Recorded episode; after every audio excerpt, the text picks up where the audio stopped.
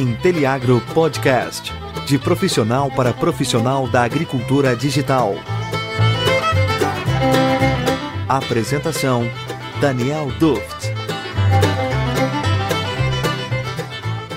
E aí, meu amigo, minha amiga da agricultura digital, ouvinte do Inteliagro Podcast, seja muito bem-vindo a mais esse episódio. Episódio múltiplo de cinco, você já sabe. Episódio com convidado especial e hoje aqui a gente está com um convidado mais do que especial, que a gente já se cruza há um bom tempo, mas vai ser a primeira vez que a gente vai conversar sobre a história assim.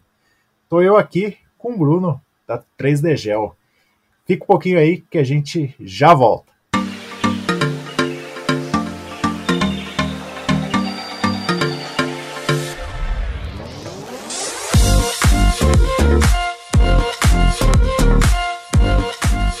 Estamos de volta aqui. E aí, Bruno, meu amigo, tudo jóia, cara? Tudo jóia, graças a Deus, tudo bem.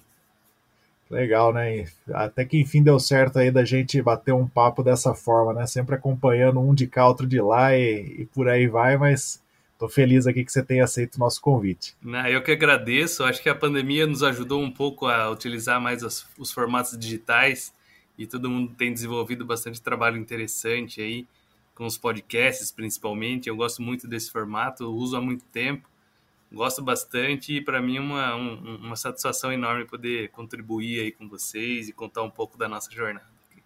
Legal, você falou de podcast, você também vivencia essas longas horas de estrada aí, nada melhor do que esse companheiro aí para acompanhar a gente levando informação, né? Com certeza. A gente está, principalmente durante safra, que roda muito cliente ao mesmo tempo, a gente acaba ficando no trecho e, e muitos das, dos lugares onde a gente é, tem nossos principais clientes são áreas bem remotas mesmo, no norte e nordeste do Brasil.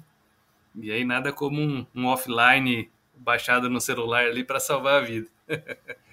Já faz aquela listinha de sair de casa e volta da viagem com muito mais conteúdo, né? Com certeza. Show de bola, mas o pessoal deve estar curioso aqui para saber quem, que, que a gente vai falar hoje, né? Quem ainda não te conhece aí. Então, não quero dar spoiler, não vou fazer chamada, eu vou deixar que você mesmo faça isso. Conta aí, cara, conta a sua história de como você começou desde lá do, do comecinho mesmo até chegar aí na 3D Gel. Ah, legal, Daniel, obrigado. É, bom, a 3D Gel, ela esse ano comemorou seis anos de existência. E até chegar a 3D Gel, confesso que eu passei por bastante outras, uh, outras experiências, né? Eu que sou de uma, de uma geração que teve oportunidade de, na formação, já ter a oportunidade de ter uh, uma capacitação bastante multidisciplinar. Eu, como lá um jovem, escolhendo a minha profissão ainda, eu escolhi fazer engenharia mecatrônica, que na época era super novo, né? Bem ali no finalzinho do século passado, já confessando aí um pouco a minha idade. É, e com isso, é, sempre me abriu muitas oportunidades com, com tecnologia em diversos campos, né? Eu que tive uma experiência acadêmica intensa durante a universidade, tive oportunidade de fazer um estágio na Alemanha. Assim que eu retornei para o Brasil, já entrei no mestrado em engenharia de produção, que infelizmente não consegui concluir na época. Uh, por opção, fui é, para a indústria, fiquei na indústria automotiva por cerca de cinco anos. Depois disso, fui para a indústria de óleo e gás, que era uma indústria que estava bombando muito no Brasil, ali no, nos anos 2010 né, para frente. É, enfim, sempre é, trabalhando com, com, com, projetos, com é, gerenciamento de, de, de, projetos, né, com também desenvolvimento de produto, é, enfim, tanto na, na, tanto no automotivo quanto na, na, na, área de óleo e gás, sempre utilizando muito de tecnologia. E lá no, na, na, experiência em óleo e gás, eu tive a oportunidade de ter uma pincelada de geotecnologias, principalmente quando a gente estava começando uh, os projetos, as obras, as locações. E com isso veio surgindo uma identificação muito grande com essa área Uh, e aí, obviamente, não por só opção própria, mas a, a empresa que eu trabalhava na época estava completamente envolvida na Lava Jato. então, são circunstâncias da nossa jornada aí de mercado e tudo mais. É, eu que ainda investi muito com capacitação mesmo nessas áreas, né? É, no fim das contas, tive que é, replanejar minha carreira, minha vida como um todo. E na época eu pesquisei muito é, com relação ao mercado, com relação à tecnologia, o que que, é, o, que, que o empreendedorismo e qual, qual área poderia me satisfazer à época, né? Uh, e a grande opção foi correr atrás uh, né, das tecnologias que estavam uh, em grande tendência de alta, e principalmente não só a tecnologia em si, mas qual setor da, da, da nossa economia ia se beneficiar do uso daquelas tecnologias. Aí, obviamente, a gente falando de drone e agricultura, você imagina qual foi a minha decisão, né?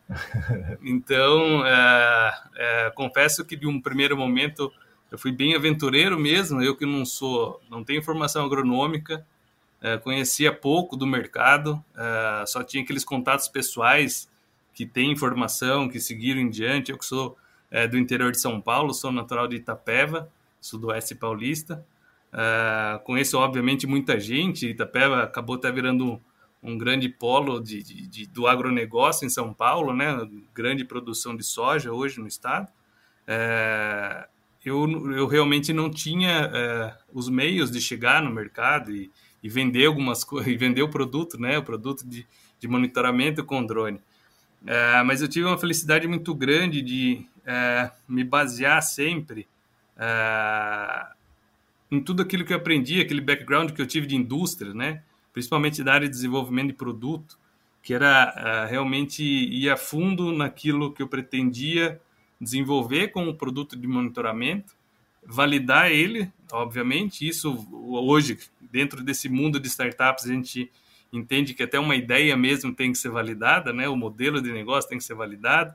Então isso também acontece com os produtos e eu tive é, vivenciei isso na prática, né? Quando eu tive lá na indústria automotiva.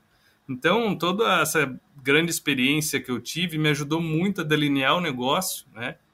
e, ir a fundo na validação, ir atrás realmente da ciência, né? atrás do pessoal de pesquisa.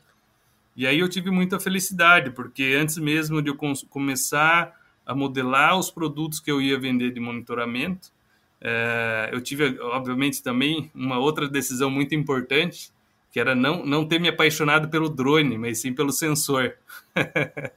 Acho que isso fez total diferença na época, porque todo mundo estava ali é, investindo horrores em drones que na verdade levavam um sensor muito é, às vezes até artesanal, né? Em se falando em, em levantamento com imagens multispectrais, é, você via drones de 200, 300 mil reais na época com uma câmera RGB modificada, né? Que para quem é da área de sensoriamento remoto sabe que isso é uma baita de uma ferramenta, mas em se falando de trabalho profissional, de serviços profissionais, isso é quase que uma heresia, né?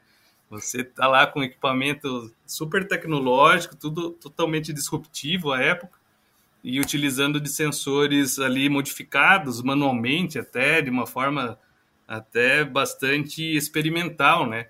E com isso, é, obviamente, poderia até causar um problema no mercado, né? As pessoas vendendo um mau serviço. Acho que a própria agricultura de precisão sofreu isso muito no início, né?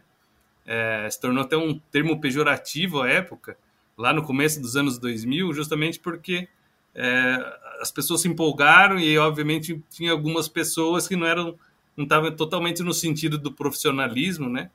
E, e começou a, a, vender os mapinhas coloridos, né? Então, os caras não sabiam nem o que fazer com aquilo. Então, assim, até eu chegar a fundar a 3D Gel foi uma jornada enorme da minha vida.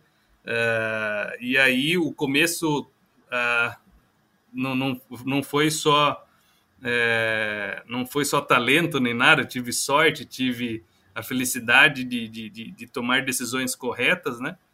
E a grande virada veio quando eu comecei a trabalhar junto com instituições de pesquisa e comecei a extrair o máximo das informações e percebi que não só o drone, o sensor era o mais importante, mas saber tratar aqueles dados, né? E aí eu lá com, com a formação mecatrônica, eu, eu, eu não tinha as atribuições, né? Não tinha na, na, na, nas cadeiras do, do meu curso toda todas a, a, a, a, ciência envolvida, né? De sensoriamento remoto, de engenharia cartográfica, de agronomia. Então eu fui buscando em, para, é, em paralelo o conhecimento nessas áreas, né? Me envolvendo com serviços, é, com provas de conceito junto a, a instituições de pesquisa fui entendendo eu propriamente como eu poderia entregar os produtos para esses clientes, né? Principalmente naquele âmbito de, de, pesquisa, no primeiro momento, já que meu drone não tinha tanta autonomia assim na época. Eu, eu gastei muito dinheiro no sensor, não sobrou dinheiro para o drone. Ainda assim, tive é, é, bastante sorte que na época tinha um, um, fabricante no Brasil de multirotores que eram multirotores, eram multirotores profissionais. Então eu, eu consegui é, levar o meu sensor multispectral com, com bastante performance, ainda conseguia voar 30 minutos, isso na época era uma enormidade para um multirotor, é, e conseguia ali fazer campos experimentais, fazer uma, áreas pequenas, talhões menores, né? Eu comecei muito ali com citricultura, é, com campos experimentais aqui no norte do Paraná, eu que hoje moro em Curitiba, né? Na época fundei a 3D já em São Paulo, mas hoje estou aqui em Curitiba. É, então fui comecei a, a, experimentar várias situações e rapidamente isso me, me, me, colocou no mercado como uma referência, né? Então eu busquei é, o meu cantinho ali no mercado e por ter muito contato, né, de ter construído muito networking dentro da, da do ambiente de pesquisa, principalmente, é, eu comecei a ser convidado para dar palestra, mesmo com poucos resultados ainda, né? Então, essa questão de você se esforçar a ponto de ser uma referência do mercado acaba te ajudando depois com muito networking, com oportunidades, que para mim fez total diferença. Numa dessas situações, eu fui convidado para participar da primeira drone show que teve lá em São Paulo, como expositor, na verdade, que o fabricante do meu drone não tinha um drone com câmera multispectral para expor. E aí que foi a grande virada, porque eu estava ali, é, no primeiro momento eu estaria na feira mais para consumir as informações, fazer cursos e tudo mais. No fim eu estava ali num stand que era o principal stand da feira, que era o patrocinador premium lá, o fabricante do meu drone na época. Como a gente pode ver, esse fabricante infelizmente já nem existe mais, né? É, quando a gente fala do mundo dos drones, seis anos para trás, parece que passou 30, né? é, o fabricante não resistiu à, à, entrada dos chineses, né? principalmente com, com relação aos multirotores. Então, a, ali nessa feira foi que daí eu conheci o meu sócio. Aí esse sim é um cara completamente botina suja e, e, com total conhecimento de agricultura de precisão desde os primórdios do uso das técnicas como, como serviço profissional. E o André Thomas, que é um cara que tem uma consultoria já há muitos anos em Palmas, no Tocantins, ele falou: Olha, Bruno, é, visto que você já gerou de resultado em pouco tempo, o que eu pretendo oferecer para os meus clientes e o quanto de conhecimento e tecnologia que eu preciso aprender, eu vou estar muito para trás se eu, se eu começar sozinho. Então, é, vamos experimentar fazer uns trabalhos. E aí, no fim das contas, disso virou uma sociedade muito muito rica, né, muito profícua aí para todos, porque a gente conseguiu trazer todo o conhecimento e experiência que ele tem lá desde comecinho de anos 2000 com as ferramentas de agricultura de precisão e aí é, inserir o drone dentro desse, desse contexto e aí ó, obviamente rapidamente a gente já foi para grandes áreas né foi gerando resultados. É, a gente teve o ano de 2017 foi bastante importante, 2016 foi bastante importante, mas 2017 nos consolidou como um braço de apoio à Embrapa na época. A gente começou os trabalhos com a Fundação ABC, que também é uma instituição muito referência no Brasil, também para culturas de inverno aqui no Sul. E aí, com isso, uh, com muitos trabalhos recorrentes, a gente pôde ter oportunidade de investir, ter drones com mais autonomia é, e cobrir grandes áreas com propriedade, né? Então, com isso, a gente acabou deslanchando aí no setor de grãos, né, norte e nordeste, e sempre fazendo uh, aqui, principalmente região sudeste, sul, junto a multinacionais e instituições de pesquisa, fazer aqueles trabalhos de mais alto valor agregado e que hoje eu vejo nos últimos anos aí tem, tem tido bastante é, demanda, principalmente o trabalho de fenotipagem, né? É algo que o pessoal viu realmente o benefício, obviamente demorou um pouco o mercado amadurecer e ter pessoas com o drone certo, com a câmera certa e com as técnicas certas, né, de geoprocessamento para extrair os dados é, geoestatísticos, né, de índices de vegetação e, e correlacionar com os experimentos em campo. Então, isso é o melhor exemplo que a gente tem hoje de, do bom uso da tecnologia, de usar a imagem junto com o levantamento a campo, né, sujando a botina mesmo, não tem milagre. Então, é, de lá para cá, acho que foi isso que a gente acabou construindo, Daniel. Legal, e cara, uma coisa assim para mim que talvez ainda não ficou tão marcado. Assim, Aproveita que você está aí curtindo o nosso episódio e segue a gente nas nossas redes sociais, arroba Inteliagro. E não esquece de acompanhar o nosso site, inteliagro.com.br. Onde que veio sua sacada de, poxa, vou empreender mesmo, né? E vou fazer essa. que eu achei que foi uma sacada genial de vou fazer essa parceria com quem está pesquisando isso, porque é tudo muito novo, eu preciso estar tá no na, na, borda da ciência ali, eu não posso ser só mais um mercado. Da onde veio essa sacada? O que, que te trouxe para esse ponto aí que você já contou para gente que foi uma grande virada? É, acho que na época, assim, a, a primeira, o, o, empurrão mesmo, foi necessidade mesmo, assim, porque você imagina, 2000, isso foi 2015. 2015, as duas indústrias que eu, que eu tinha um grande conhecimento e que tinha networking, possibilidade de, de retornar ao mercado, na verdade, estavam assim, totalmente destruídas. a indústria automotiva, desde hoje, principalmente, né, é, quase que sumiu aí as posições né, de desenvolvimento. E também óleo e gás praticamente sumiu. A empresa que eu trabalhava tinha 30 mil funcionários em dezembro de 2014 e janeiro de 2015 tinha 3 mil. então, e obviamente, e hoje provavelmente deve ter umas, sei lá, 30 pessoas. Uh, então, uh, num primeiro momento, eu, eu fui correr atrás mesmo, porque eu saí que nem um louco tentando achar uma coisa, e obviamente eu tinha uma, um, um, algumas economias, um, não poderia gastar tudo, né? naturalmente, tinha um filho pequeno ainda na época. Então, uh, aí, na verdade, busquei minhas raízes mesmo, né? Fui lá no interior, cidade que eu eu saí com 17 anos de idade para estudar e, e, ganhar mundo afora aí. Uh, tinha um grande amigo que ele, uh, ele é advogado, inclusive mora aqui em Curitiba, é o meu advogado da empresa. Ele falou: Bruno, eu estou vendendo muitos serviços para o agronegócio. É, como é, cara, eu posso te ajudar, posso rodar os meus clientes, que são alguns clientes que são grandes grupos, eu tenho contato do pessoal do jurídico, do contador. Cara, a gente vai dar um jeito de fazer vender sua ideia, né? E a gente rodou alguns clientes, inclusive um grande, um, não é um grande grupo, é um grupo até do, do exterior que planta lá na região. O, o, contador dessa fazenda, que era um cara que assinava lá pela fazenda, é também hoje o meu contador. e por incrível que pareça, cara, eu morando em São Paulo, capital, é, esse contador tinha tanto escritório lá no interior quanto lá na, na, na, capital também, em São Paulo. Ele falou, Bruno, chega aqui, vamos conversar, gostei da sua ideia, é, eu preciso é, indicar algumas pessoas para você.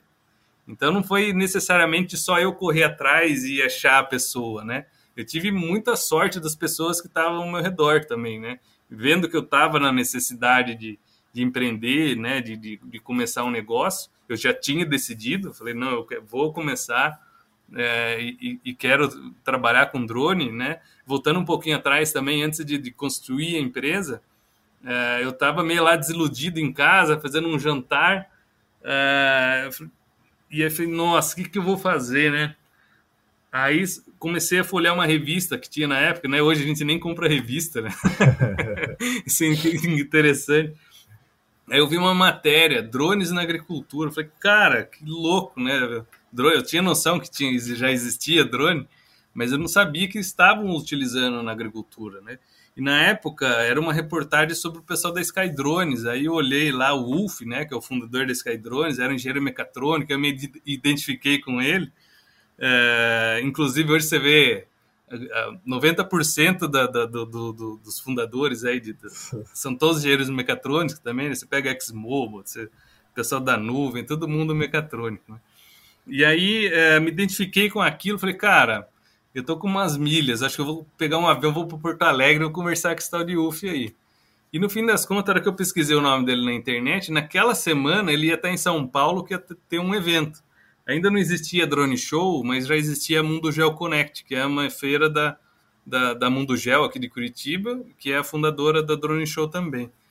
E naquela semana, cara, exatamente naquela semana que eu li ali a revista, é, ia estar tá todo mundo que já estava com experiência de começar a usar drone, os principais fornecedores de geotecnologias do Brasil, iam estar tá ali perto da minha casa. Falei, pô, isso é. caiu no colo, né? No fim, numa semana de, de, de rodada de palestras e conhecer todo mundo, eu já tinha ali o pré-contrato da compra do meu drone, já tinha conhecido até os atores, né, que hoje, que ao longo dos últimos anos fizeram a regulamentação dos drones, né? Então conheci o pessoal fardado, o pessoal de botina, o pessoal da, das geotecnologias, então foi sensacional. Acho que, infelizmente, a pandemia é, deixou de ter esse contato presencial, né, nessas feiras, mas essa feira realmente me ajudou muito, né, e é, hoje a gente tem coisas virtuais acontecendo, mas naquela época, na né, época que ainda a gente comprava revista, o evento presencial foi fundamental, né, e aí, estando em São Paulo, capital, você pode imaginar que as oportunidades Uh, para eventos e tudo mais, me ajudou demais, né, cara? Aí isso, estar perto de grandes centros, na época era, era melhor. Hoje você tem, você, hoje você tem Piracicaba com um grande polo, Campinas você, nem se fala, né? Você tem aqui no sul, Joinville, Florianópolis, Curitiba mesmo, tudo tem um, é, é, a densidade de, de, de conhecimento, de oportunidades e contatos é enorme, né? Mas na época me ajudou muito estar lá em São Paulo. Show de bola. E aí esse contato também veio por conta desse, desse networking aí, acho que essa coisa de vou atrás da, de institutos de pesquisa, vou fazer ciência, né? É, o, o, que eu, o que eu pude perceber também, Daniel, até hoje, sabe? É, depois eu comecei a combater isso também. É, mas uh, os fabricantes de drone, até hoje, são as, as empresas no, no, no ecossistema dos drones que tem mais exposição, tem mais dinheiro para marketing. Então, o que, que vai acontecer? É, grande parte do mercado que quer consumir o serviço, não necessariamente comprar um drone, também vai atrás do fabricante, né? Então você tem é, fabricantes que hoje concorrem com o próprio cliente, né? Porque ele também acaba chegando, ele fica, é, como que eu posso dizer? Ele, ele fica instigado a prestar aquele serviço que você imagina. Às vezes tem um, um fabricante lá que nem é tão grande. E aí ele está ali, teve uma rodada de investimentos, o dinheiro está acabando e vem a oportunidade de prestar um enorme de um serviço, sendo que ele sabe usar também o drone. Então isso aconteceu por muito tempo, né? Vários fabricantes fizeram isso. E aí, como o, o corpo de pessoas, né, de, de, de prestadores de serviço começou a, a, crescer, a gente começou a meio que se organizar e falou, pô, fabricante, para de fazer isso. Senão não sabe para a gente, né? Mas, assim, é, é, teve é, um primeiro trabalho que eu fiz de monitoramento de safra mesmo, quem me proporcionou foi o fabricante do meu drone. Falou, ó, oh, Bruno, é, tem um instituto de pesquisa lá do Paraná, veio atrás da gente, a gente está fechando uma parceria com eles de gerar conhecimento. Você prestaria o serviço para a gente em conjunto? Eu falei, opa, maravilha. E aí foi quando eu fiz um, um trabalho, foram 13 semanas de voos, uh, na fazenda experimental do Iapar, em Londrina. Então, cara, você imagina, aí já conheci muita gente boa dentro do Iapar, né? Os pesquisadores que hoje são meus amigos e tudo mais.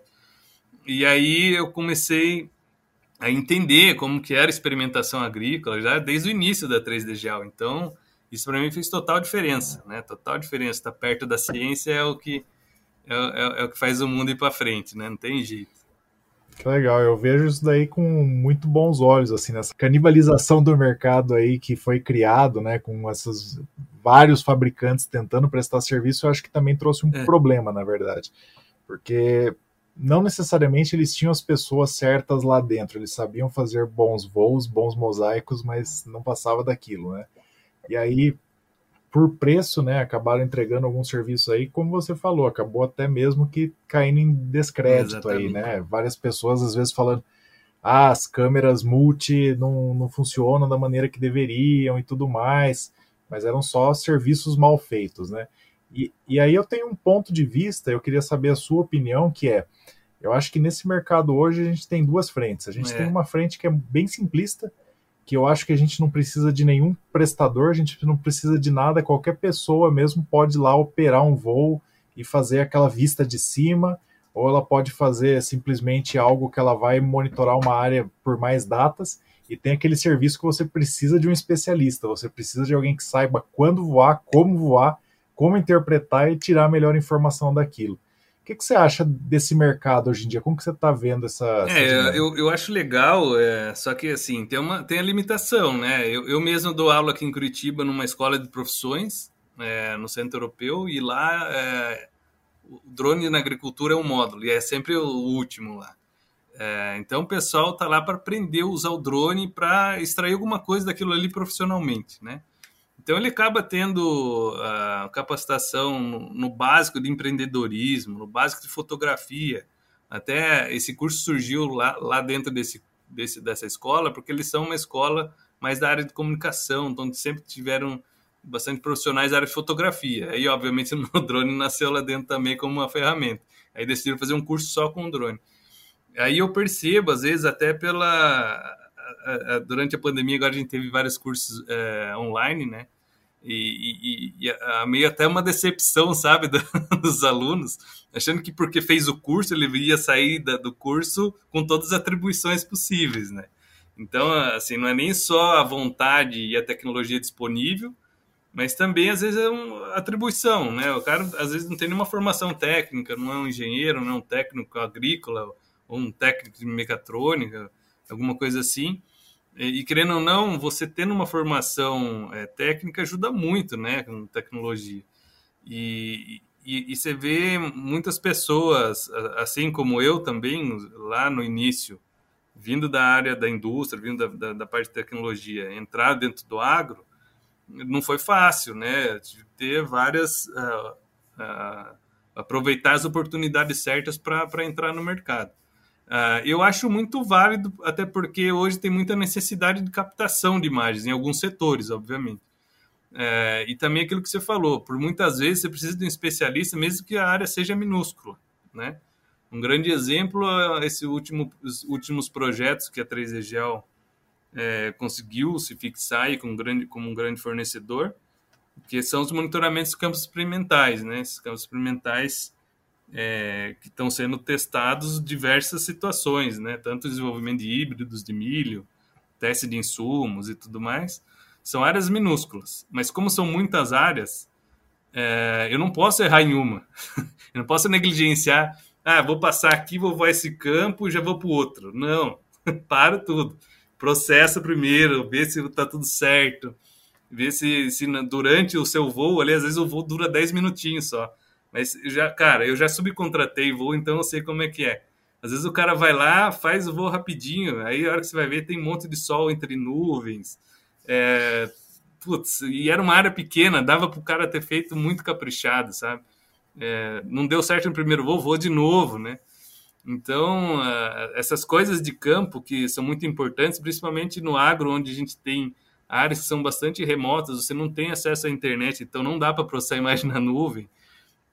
Então você tem que ter o software, tem que ter o computador ali local para você extrair a informação e entender, né? Obviamente eu não faço todo o processamento em campo, mas com a experiência eu já desenvolvi configurações e técnicas para eu pré-processar e já entender que deu certo. e, e ao final do dia também numa área próxima, na cidade próxima, eu termino de processar tudo e falo, não, beleza, ficou animal, sigo a viagem. Né? Então, é, segundo semestre do ano passado para o começo do primeiro semestre de 2021, é, com poucos voos, né? Tinha uma época que eu estava fazendo voo, não tinha nem voo, é, voo comercial, né? De, de, de, nos aeroportos. fiz tudo de carro, cara. Então, eu rodei Rio Grande do Sul, Santa Catarina, Paraná, São Paulo, Minas, Goiás, fui até o Distrito Federal. Teve até uma situação que meu filho estava passando férias comigo e foi junto.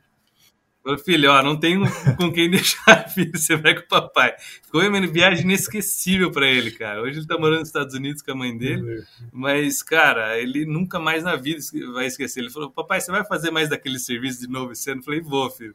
O cliente renovou, graças a Deus. então eu quero ir junto. Então, cara, é... então essa, essas experiências de você ter que entregar um dado que é de altíssimo valor agregado para um cliente que é muito grande. então você não pode errar, você tem que acertar a primeira vez, né? Isso eu aprendi muito na indústria lá, né? Não não aceite lixo, não gere lixo e não repasse lixo, principalmente, né? Então, uh, você tem que tentar acertar da primeira vez e, e, sem você ter equipamento profissional, sem ter as técnicas, sem ter o conhecimento de como você vai processar tudo depois, aí acho que eh, fica muito limitado. Então, por isso até que eu comentei dos meus alunos aqui de Curitiba. Às vezes o cara fica meio decepcionado. Falei, puta, eu achei que eu ia saber tudo só nesse curso. Falei, não vai, né, Infelizmente não vai. É que a gente dá uma pincelada e dá uma empurrada nas suas costas. Agora o resto é com você. Então, enfim, acho que é, é, é por aí. A minha opinião acho que é bem desse lado. Tem, tem algumas coisas que você pode fazer simplesmente tendo um drone é, até de uso recreacional aí captar algumas imagens, mas sempre você vai estar limitado e obviamente o valor daí do serviço vai cair, né? Então aí não sei se vale a pena. É, eu acho que até eu, meu, a minha opinião é se você sendo um tomador de serviço, nem um prestador de serviço, né? Mas sendo um tomador de serviço, às vezes você, ah, eu preciso de 30 tomadas no ano. Mas será que você precisa de 30 tomadas multispectrais da melhor maneira possível? É. Às vezes não, você só quer ver como está fechando o dossel, você só quer ver de cima. então, eu acho que essa complementariedade que eu gosto de colocar bastante. Então, não desmereça um bom trabalho bem feito por um prestador, faça na hora certa. E quando você precisa disso aí, você pode ter qualquer drone, né? Você tendo um modelo aí que tem alguma automação, você é, mesmo sim. faz isso e Vai eu acho que nesse ponto de vista, até às vezes as pessoas até acabam me entendendo mal, né? Eu, como comecei já direto com o mundo espectral, gero um monte de coisa hoje, um monte de produto interessante. Às vezes a, a expectativa até do mercado é que eu, eu, eu venha a denegrir os outros equipamentos ou os outros sensores, né? Mas no fim das contas, eu valorizo demais e, e pesquiso muito também, até para que em certas situações eu tenha um ganho de escala voando um sensor RGB, né? Porque o sensor multispectral ele tem ele dá uma limitação de área, né? Porque ele exige muita sobreposição e tem pouca resolução. Então depende do trabalho, eu fico um pouco limitado. Então por várias vezes a gente falou não, vamos fazer com sensor RGB e tentar extrair um índice então a gente faz muitos trabalhos em regiões onde estão abrindo ainda, né, novas fronteiras agrícolas aí do Brasil, onde estão abrindo terras ainda para agricultura. Então a gente tem os trabalhos de planeio altimétrico, a gente é, tenta entender no, no, âmbito macro, assim, né, às vezes até uma resolução um pouco mais baixa, é, tenta entender o terreno logo de início para ajudar o produtor a tomar decisão se ele vai destinar aquela área para agricultura, se vai para pecuária, é, muito na ajuda também de até para pecuária fazer a, a, a, rotação lá dos piquetes, né? Então a gente começa a mais analisar biomassa e índices baseados em RGB. Então a gente acaba investindo muito nessa área também e deixando um pouquinho de lado lá no sensor espectral também. Então tem muita coisa que a gente aproveita e, e tem muita possibilidade de uso, né? Por muito, muitos clientes nossos a gente até encoraja a ter drone, justamente para que é, no entre safra, é, em outras atividades, ele faça as coisas, né? Com o nosso suporte. Então, uh, acho fundamental. Acho que drone hoje é um caminho sem volta. Quem não tem na fazenda está perdendo tempo. Né? É isso aí, é uma baita de uma ferramenta. Cara, muito legal a gente estar tá falando de toda essa história, né? E as coisas que deram certo, mas a gente sabe que tudo às vezes acaba tendo uma dificuldade ali que quando você transpassa é que a coisa vale de vez, né? Queria saber se você teve alguma história assim nessa caminhada já da, da 3D Gel, que foi uma baita de uma dificuldade quando você conseguiu superar que as coisas se encaixaram. Cara, eu acho vez. que teve. Acho que a principal situação difícil da 3D Gel, a principal situação difícil da 3D Gel foi logo lá no início. É, na verdade, foi ter um momento que eu achei que eu ia ficar rico. eu estava no, no, início de jornada onde você vende muita prova de conceito, né? Então, ele tem um, um certo valor maior do que hoje você fazer uma área e cobrar por hectare, né? Eu cobrava por diária, então eu falei, putz, se eu cobrar diária, se tiver uns três serviços desses por semana, tô tranquilo, né? e aí, cara, eu comecei a esbarrar a entender as limitações do mercado mesmo, né? Da indústria dos drones no Brasil. É, foi quando eu estava lá, eu até mostro, bem, bem, naquele projeto que eu fiz junto ao IAPAR, lá pela 11 primeira, 12 segunda semana, o meu drone caiu. E, e, na verdade, é assim, aquela velha situação da, da, da, da, da aviação em geral. Se você tem um, você tem nenhum, né? Porque você tem um problema, você tá na mão. Então, o que que aconteceu? Eu tinha o meu drone multirotor da época, era putz, super novinho ainda, né? Tinha poucos meses de utilização. Deu uma pane no ar, desligou e caiu. Com meu sensor multispectral ainda embarcado. A grande sorte é que ele estava numa baixa altura de voo e a soja já estava bem alta. Então, a hora, a hora, que ele foi cair no chão, ele ainda bateu no, no dossel e, e, e caiu de ponta cabeça.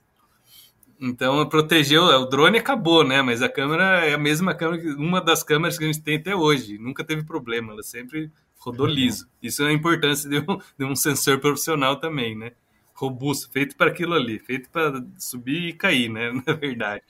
Então, é, ali eu fiquei meio no desespero, porque eu vi que o meu fabricante já estava indo para o saco. É um cara que ficou um tempão desenvolvendo, essa é a realidade da indústria, né? É, das startups também. O cara ficou um tempão desenvolvendo, consumiu todo o dinheiro de investidor. É, a hora que se lançou no mercado, chegou de DJI no Brasil. então o cara se ferrou bonito, né? E na época ele tinha vendido a propriedade intelectual tal para um outro fabricante que era vizinho dele lá em São José dos Campos. E nessa época o cara, os caras ainda estavam meio perdidos, quem que eram os clientes antigos, como que atender, como que organizar esses problemas de garantia, né? Então, nesse, e nesse meio tempo, o que, que aconteceu? Eu estava ali num fluxo de trabalho que estava recebendo legal, e de repente estava sem meu, sem meu drone e sem expectativa de ter um novo, porque os caras ainda estavam decidindo se iam trocar fornecedor de peça, tava uma zona. Então, justamente meu drone caiu porque tinha um fabricante, um fornecedor brasileiro dos componentes eletrônicos que era ruim. Aí decidiram mudar para da China, né? Óbvio. Meio que óbvio essa situação. E demorou. E aí o que aconteceu? Eu fiquei uns três meses sem drone, sem prestar serviço. E para quem está começando, isso é terrível, né? É, até então, eu estava ali conseguindo pagar os investimentos que eu tinha feito, né? É, além da reserva que eu tinha no início da empresa. E, cara, aí foi um desespero. foi desespero, assim, do, do âmbito pessoal, é, profissional, porque não, não via saída. Cara, mas aí apareceu uma oportunidade, assim, de ouro para mim, na época, a grande virada, né? É, na época, é, uma startup suíça veio para o Brasil é, e eles precisavam de operador de drone. E aí funcionou um pouco do jogo do cintura e, um, e pouco de networking que eu já tinha na época. Uh, aí os caras falaram, ah, Bruno, é, eu estive na Drone Show, eu, eu falando isso com o CEO da empresa, um israelense que morava na Suíça. Aí o cara falou: Ó, estive na Drone Show no Brasil, me falaram o seu nome. Falei, opa, beleza. eu acho que está funcionando o meu esforço. Uh, e eu precisava, a gente está começando atividades no Brasil, a gente está começando, queria ter um primeiro operador que se comunicasse bem com a gente, né? Aí valeu também da minha experiência anterior de trabalhar em multinacional, falando inglês todo dia, né? Então já consegui me comunicar muito bem com o pessoal e eles falaram: ah, só que é o seguinte, a gente vai para o Brasil daqui 20 dias, o projeto tem que começar daqui 30 Uh, e esse primeiro contrato são 60 mil hectares de cana-de-açúcar, interior de São Paulo. Falei, não, beleza, manda para Só que o que acontecia? Eu estava sem meu drone, né? Obviamente não era esse drone que eu ia usar, porque ele não tem capacidade, não tinha autonomia. E aí foi bem uma época que tinha acabado de ter essa segunda drone show no primeiro semestre de 2016. E, e eu já tinha visto todos os equipamentos, conhecia todos os fabricantes ali, os fundadores, tinha um bom relacionamento. E aí eu fui atrás de um desses fabricantes e falei, cara, ó, tem um possível cliente, ele tem uma câmera tal, uma câmera hiperespectral, é, cara, caríssima, e eu tenho, e eles vão me fornecer para eu voar ela. Vocês conseguem fazer a integração? Os caras, não, tranquilo, passa a especificação para a gente que a gente discute junto. Cara, aí foi, foi como se fosse um hackathon, assim, de fazer integrar aquela câmera, cara. Foi muito legal. Porque aí é, eu ia para Presidente Prudente de São Paulo como se, se fosse do lado de São Paulo, né? 560 quilômetros ali eu vencia duas vezes por semana, às vezes. Então eu fiz acontecer nessa época. Falei, cara, agora meu último suspiro é fazer, integrar essa câmera hiperespectral e a gente vai correr atrás de voar esse drone. Só que daí, no jogo de cintura ali com o fabricante, falei, cara, ó, é uma baita oportunidade de disposição para gente, de muitos voos. Pode ser que eu tenha que comprar mais um drone depois, mas eu não tenho dinheiro. eu só vou te pagar quando o cara começar a me pagar. Ah, beleza. Cara, então foi uma situação, Daniel, que assim, eu fui lá do, do, do inferno para o céu, assim, em poucas semanas, né? Ali a gente fez acontecer em um mês, integrar um sensor que até hoje nenhum outro fabricante no Brasil conseguiu integrar direito. e aí, tanto que esse fabricante virou a plataforma padrão dessa startup aqui no Brasil. Desenvolveram mais um monte de operadores depois, mas o primeiro desbravador lá foi eu. Então, cara, foi muito interessante essa época. E aí esse, pro, esse projeto fez impulsionar a gente a ter a experiência de verdade de campo mesmo, de passar o dia inteiro voando, de chegar no campo, ter gelinho lá na, na, na, na cana, no meio-dia já está 30 graus, né? Ali, ó, bem na região de Presidente Prudente, ali que é um calor dos infernos, mas no inverno também é frio de dia, de manhãzinha.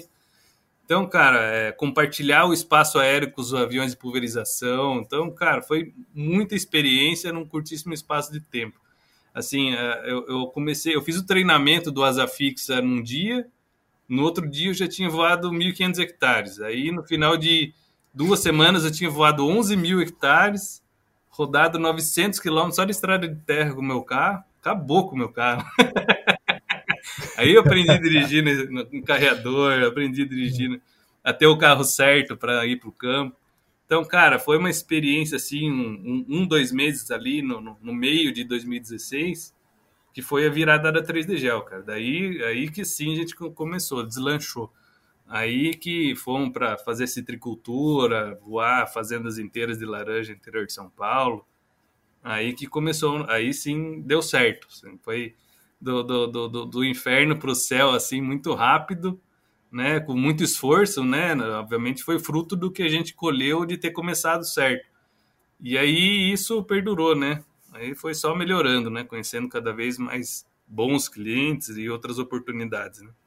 Legal, acho que essa persistência, né, é muito importante, né? Você passou, você poderia ter simplesmente desistido, vou perder pouco, né? Vou parar por aqui, vou perder esse tanto, mas você viu que você tinha uma construção ali, tinha muitas oportunidades, né? Acho que isso aí que faz com que o empreendedor se diferencie aí de outras pessoas do ecossistema que talvez não tenham esse estômago tão forte assim para passar por isso, né, cara?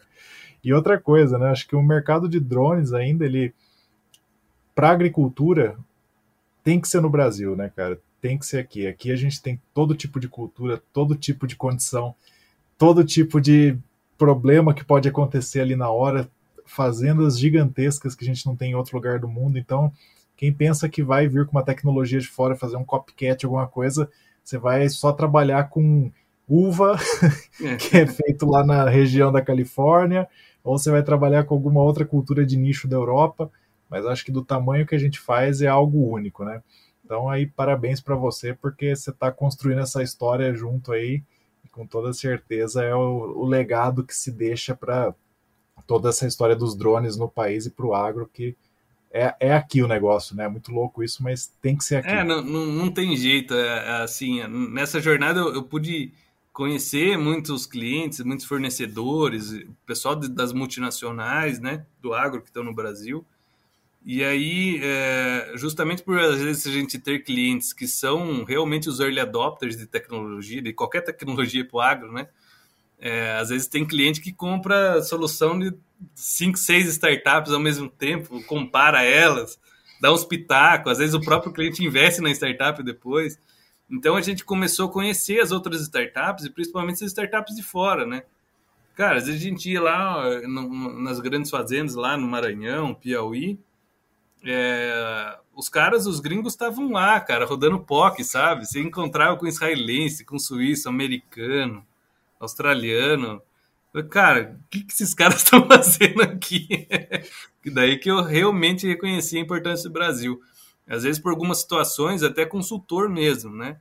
É, principalmente essas áreas bastante remotas, tinha consultor que tinha avião próprio, que ia do, do Mato Grosso para lá, e a situação mais interessante que eu vi foi um consultor de aplicação, né, de pulverização, é, um senhor já de idade, ele vinha dos Estados Unidos para dar consultoria no Maranhão, rodava na safra é, e depois voltava para casa com o bolso cheio de dinheiro. É, então você via que realmente o nosso país tem uma importância muito grande dentro do contexto mundial aí. E esse benefício de ter várias safras, né? Múltiplas culturas, né? Múltiplos ecossistemas aí é, possíveis para desenvolvimento. O agro aqui a gente tem tudo de todo jeito, né? Cara, que papo legal que a gente teve aqui. Acho que passou voando aí, mas a gente conseguiu falar de diversas histórias aí. Antes de a gente terminar de vez, eu queria abrir o espaço para que você fale como que as pessoas te encontram, saibam um pouco mais aí da sua história da 3D Gel, como que elas fazem. Não, claro. É, bom, na, na, eu estou lá, tanto o Bruno quanto o 3D Gel nas redes sociais, né? Tanto Facebook, Instagram, o LinkedIn, eu gosto bastante do LinkedIn como plataforma, porque você pode envolver outras empresas ali e, ter uma discussão mais aprofundada. Né? Mas o bom, o site do 3DGel é bem fácil, www.3dgel.com.br. Ah, lá no site mesmo 3DGel tem os links para as outras redes sociais. Eu gosto muito de usar o Instagram, eu acho que compartilhar do dia a dia da 3D é bastante importante, até para compartilhar o conhecimento também, muitas vezes. E é, é, o que eu mais uso, na verdade, é pela facilidade de você estar com o celular ali, algumas ferramentas muito boas, até para fazer uma boa publicação, né? E é isso, basicamente isso. Show de bola, te acompanho bastante lá. Quem quiser ver como que é o dia a dia aí, acompanha lá que Bruno está atualizando sempre para gente. Muito legal acompanhar isso daí. Ainda mais eu sou suspeito para falar porque eu acabo voando pouco, mas processando bastante. Então é legal é. também a gente acompanhar o outro lado, né? Muito é. bom isso. Cara, obrigado de verdade mais uma vez. Foi um prazer tê-lo aqui. Já há bastante tempo eu queria trazer você e acho que nesses episódios especiais aqui a gente tem essa possibilidade. Fiquei muito feliz. Obrigado mesmo. Valeu, Daniel. Eu que agradeço. É, é, quando tiver uma nova oportunidade, pode contar comigo. É, e é isso, muito obrigado, sucesso aí na, na, no, na sua jornada aí também. E estou à disposição aí, sempre que precisar, pode contar com a gente. Valeu. Quando passar a pandemia, a gente toma uma junto. Tá faltando. Beleza. é isso aí, galera. Obrigado por ter escutado a gente até o fim. Não esqueçam, como eu sempre falo aqui, a agricultura digital é um processo, não é um produto. O Bruno soube sempre muito bem disso e criou esse processo aí na sua startup, em todas as suas análises.